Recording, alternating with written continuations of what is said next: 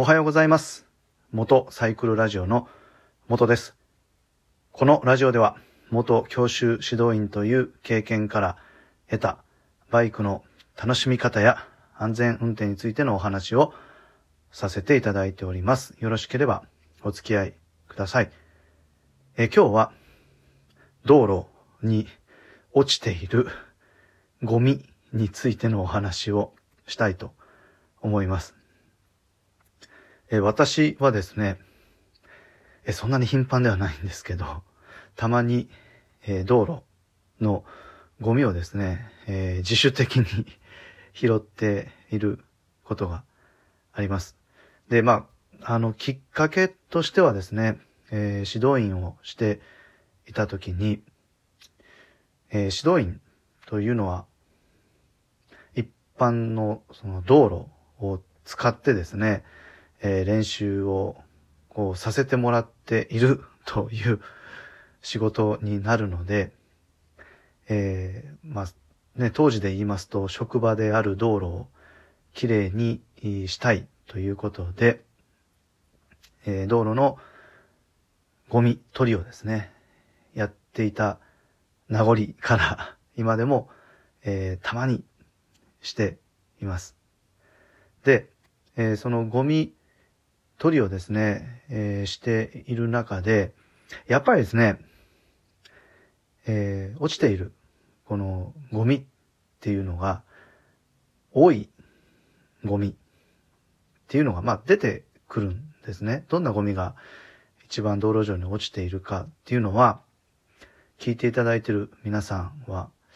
何か想像できますか？えー一番ね、多いゴミっていうのは、タバコの吸い殻です。これが一番多いですね。で、その吸い殻をですね、えーゴミ取り、あの、銀、銀色の ゴミ取りで、えーつまんで、で、袋に入れていたんですけど、なかなかね、こう、うまく、最初の頃はつかめなくて、ね、その、一つのタバコの吸い殻を取るのにも大変な思いをしていたんですけど、まあこれが不思議なもので慣れてくるとですね、あの、すこすこと取れるようになって、で、またまた不思議なもんで、すこすここう取れるようになると、なんかゲームしてるような感覚で、結構、こう、爽快感があるんですね。で、あとは、あの、普通に、こう、ゴミを拾って、こう歩いていると、全く知らない人からですね、えー声を、こう、かけてもらうっていうのが多かったです。えーね、あの、まあ、ご苦労様ですとか、ありがとうございますっていうことを、あの、本当に全く知らない人から言われて、すごい、なんかね、すがすがしい気持ちになっていたことを今思い出しました。今あんまりやってないので、あの、本当に、あれなんですね、思い出したように今日喋っているんですけど、まあそれは、あの、実際道路走ってて、ゴミを見た時にね、やっぱり、その、ゴミ取りをね、やっぱりしないといけないな、みたいな形で思うことがあるんですね。で、昨日、その、ゴミ取りのことをツイートをしたのも、えー道路上のゴミが 気になったのがあってツイートして、ツイートの、えー流れから、あの、今朝、ラジオを撮っているということです。えー話はかなり飛びましたが、一番多かったのは、えータバコの吸い殻でした。で、このタバコの吸い殻自体はですね、えーバイクで走っていて、えーまあ踏んだからって言って影響はないんですけど、実はね、怖いなって思った点はですね、そのタバコの吸い殻がまあとにかく多いので、えー雨が降って、その排水溝みたいなところに水が流れていった時に、タバコの吸い殻も軽いので、一緒に流れていくんですね。で、その排水溝のところに、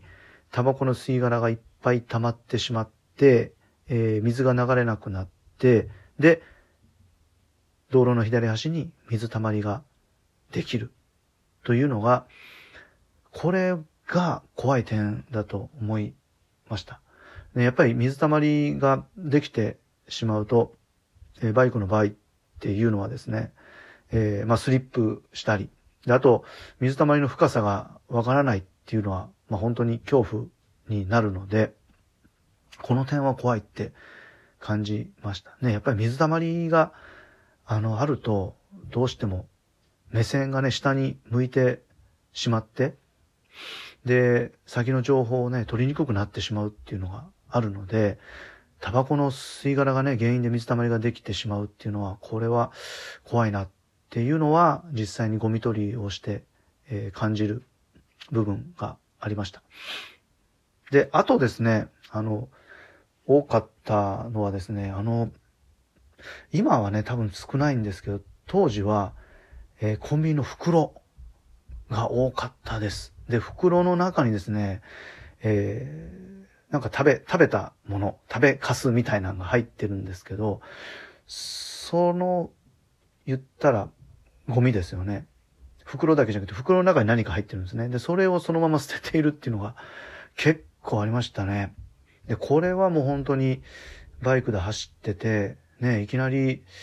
えー、ゴミ袋、しかもなんか中に入っているってなった時に、なんかね、課題も入ってたら、えー、踏んづけたら、ひっくり返るっていうのを連想しますので、まあ、これは怖いですよね。今はね、あのー、レジ袋が有料になったので、ある意味、なんか袋がこう、道路上に散乱してるっていうのは減ったかなと思います。で、えー、っとですね、最後に多かったのはですね、最後にっていうか、多いゴミで印象に残っているのは、空き缶とペットボトルですね。これも多いですね。で、空き缶を拾ってて、まあ多かった空き缶ってやっぱり、あの缶コーヒーの空き缶が多かったですね。まあ勝手に決めつけたらダメですけど、うん、ドライバーが信号待ちで飲んだ空き缶をこうポーンと捨ててるのかなってこう連想してたんですけど、結構ね、あの、意外だったというか怖いなと思ったのは、あの、缶ビールの空き缶が結構落ちてたんですよ。で、まあ当然、歩きながら飲んでる人がまあそのままぽーいと道路に捨てるケースもあると思うんですけど、まあ、実際こう運転しながらこう飲んでて、で同じように信号待ちで、え、捨ててるのかなって思ったぐらい、えー、ビールの空き缶っていうのもえ拾うことが多かったです。って考えると、やっぱり飲酒運転してる人っていうのがね、まだまだ多いのかなって、えー、その時は思っていました。で、今でもね、あの、空き缶とかペットボトルっていうのは普通に走行してても見ることが多いので、まあ、これもね、えー、ライダーにとってはめちゃくちゃ怖いですよね。空き缶踏んでも最悪えー、転倒する危険性があると思いますし、あと怖いのは、あの、とっさに空き缶とかペットボトルを発見したときに、その行動として急な行動をやっぱり取ってしまうんですよね。急ブレーキかけたりとか、で、急ブレーキかけながら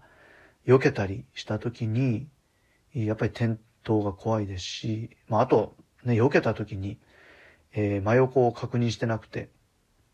真横にいた車とか、まあそれこそね、横からこう追い抜いてきてたバイクと接触っていう可能性もあるので、えー、この空き缶ペットボトルに関しては、あの、コロコロ動きますからね、特に怖いなって思っていました。で、また、あの、ね、時間を見つけては、ね、やっぱりこの道路のゴミ掃除っていうのも、えー、まあ自分のために やっていきたいなと思っていますので、なんか、こう、すごいもの拾ったっていうことがあれば、えー、このラジオとか、まあ、ツイッターでね、えー、またツイートしたいなと思っています。えー、梅雨、